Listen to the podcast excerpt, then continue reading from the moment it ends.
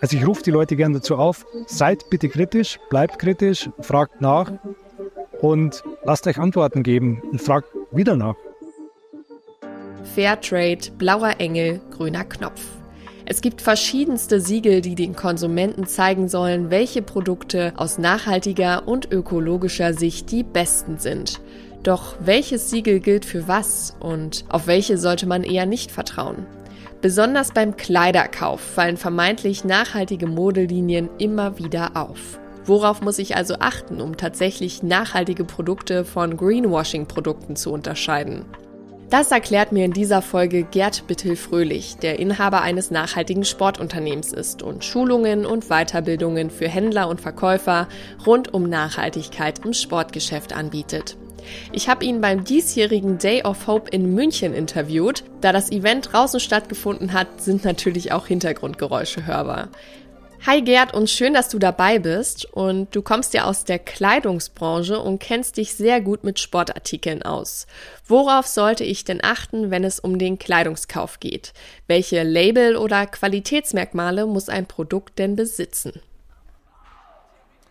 Ja, das ist insofern eine schwierige Frage, weil es gibt eine ganze Menge Labels und die Labels für sich haben ja eine Funktion. Also bestätigen entweder, dass die Chemie eines Produkts gut ist oder dass die Baumwolle in Ordnung ist, aber das Zusammenspiel macht Also, dass ich eben dann auch die sozialen Standards erfülle und so weiter. Also, wenn ich wirklich nachhaltige Bekleidung kaufen möchte, bedingt es einfach, dass ich mich trotzdem, was an Hangtangs und Informationen dranhängt, einfach nochmal vielleicht beim Verkäufer rückversichere, in Geschäfte gehe, wo mir Leute Antworten geben können drauf. Und nur dann kann ich auch für mich die Entscheidung fällen, okay, das kaufe ich jetzt oder das kaufe ich nicht. Wir kriegen sehr oft vermittelt, dass ich einen schnellen grünen Punkt irgendwo sehe und sage, ja, mein Gewissen ist jetzt beruhigt, jetzt kann ich es kaufen und zahlen.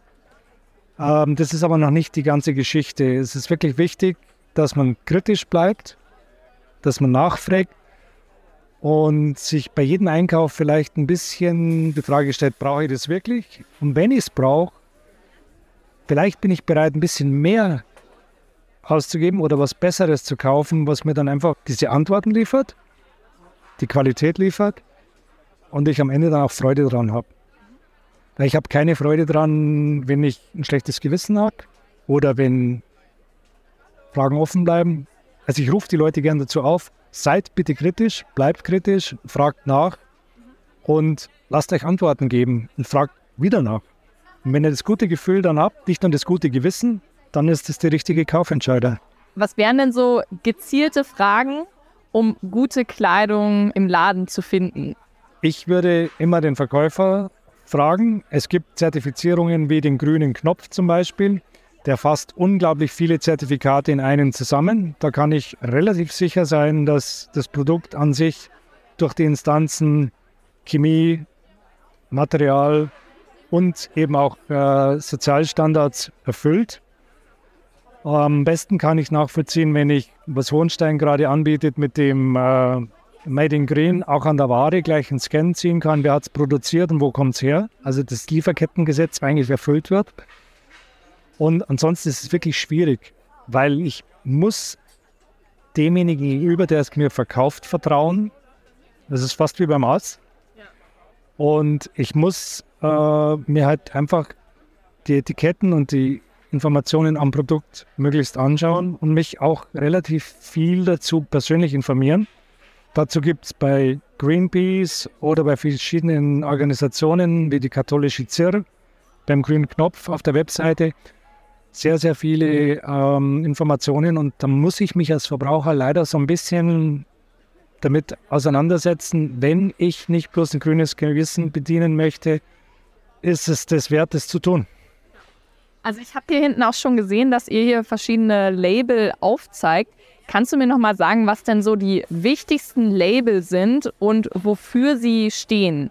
Also einmal muss man dort unterteilen, es gibt eben Labels, die die Sozialstandards anfassen. Also das Zertifizieren, das ist das bekannteste Fairware.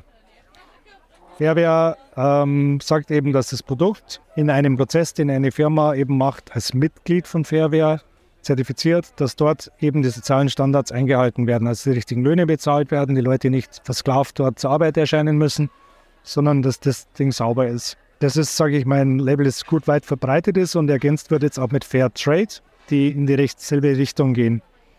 Dann die zweite Ebene darüber ist das, Leute, die eben sich mit äh, Produkten beschäftigen oder die Produkte bevorzugen, die eben wachsen oder von Tieren sind. Da sind das wichtigste Labels einmal der Wolle-Standard, der RWS oder der RDS-Standard, wo die Downy zertifiziert wird.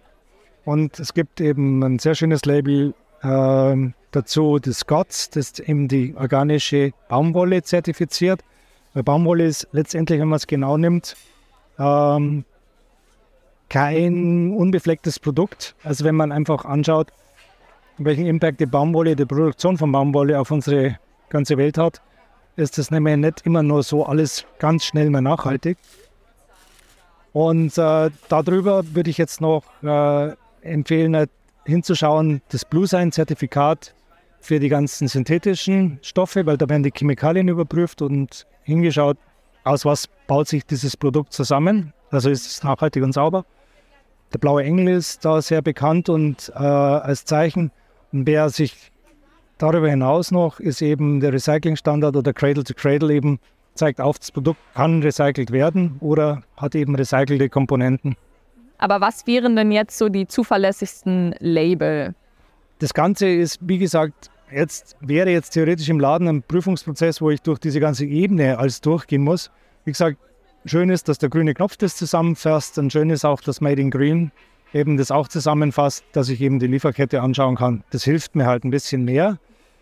Aber wir sind da, ich glaube, noch ein bisschen in einem Prozess an vielen Stellen und jeder Tag, der vergeht, hoffentlich erhöht die Geschwindigkeit und den Druck die richtigen Entscheidungen zu fällen. Und es beginnt einfach damit, dass wir als Verbraucher uns einfach nicht bloß mit Marketing zuwerfen lassen, sondern uns wirklich kritisch den Dingen stellen, wie viele Menschen das mittlerweile schon tun und einfach nachfragen und sich dann damit auch wirklich wohlfühlen. Das, und das geht so, wir wollen es ja mit Kleidung wohlfühlen. Und wie gesagt, die Frage ist immer, wo fängt es an, wo hört es auf? Und ich fühle mich halt wohl, wenn ich jetzt weiß, okay, ich habe ein Organic Cotton-Ding an. Das ist für heute auch die richtige Entscheidung für dieses Wetter. Ich brauche heute hier keine drei Lagen atmungsaktive Jacke, wenn ich in der Sonne stehe. Ich habe das richtige Produkt an. Ich weiß, dass es sauber ist. Also fühle ich mich da drin wohl.